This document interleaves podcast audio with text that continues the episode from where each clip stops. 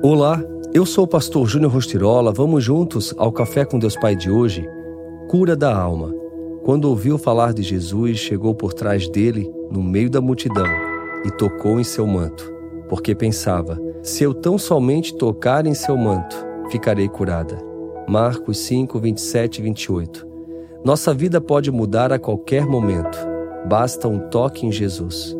A chave que fez toda a diferença para a cura daquela mulher foi a atitude de fé e coragem.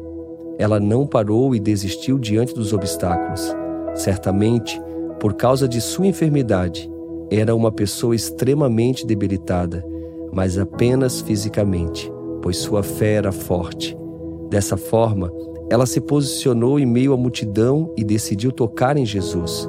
Viu nele a oportunidade única de sua vida. Creu que, se ao menos tocasse em suas vestes, sua hemorragia seria estancada. Então veio por trás da multidão e tocou na orla das vestes de Jesus, e imediatamente foi curada. Existem momentos na vida em que uma decisão pode mudar tudo. Aquela mulher estava fadada a morrer. Não podia se relacionar com as pessoas. Era proibida de sair à rua, visitar parentes e ir ao templo em virtude da sua doença. Os judeus não podiam sequer tocá-la, pois tornavam-se impuros segundo os costumes da época.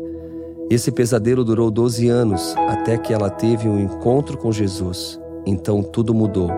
A atitude de se posicionar é inspiradora, pois nesse ato de coragem ela foi finalmente curada. Ela poderia ter sido punida severamente pelo que fez, mas decidiu ter uma fé ousada. Hoje eu lhe pergunto: você tem se aproximado e confiado plenamente em Jesus?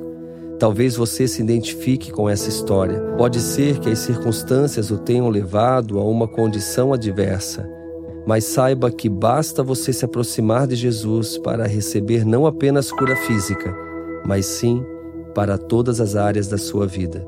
E a frase do dia diz: a fé é um elemento indispensável para quem deseja viver o milagre. Pense nisso. Permita-se ser curado através da tua atitude de fé e confiança. Fica aqui meu abraço, meu carinho e seguimos juntos com Café com Deus Pai.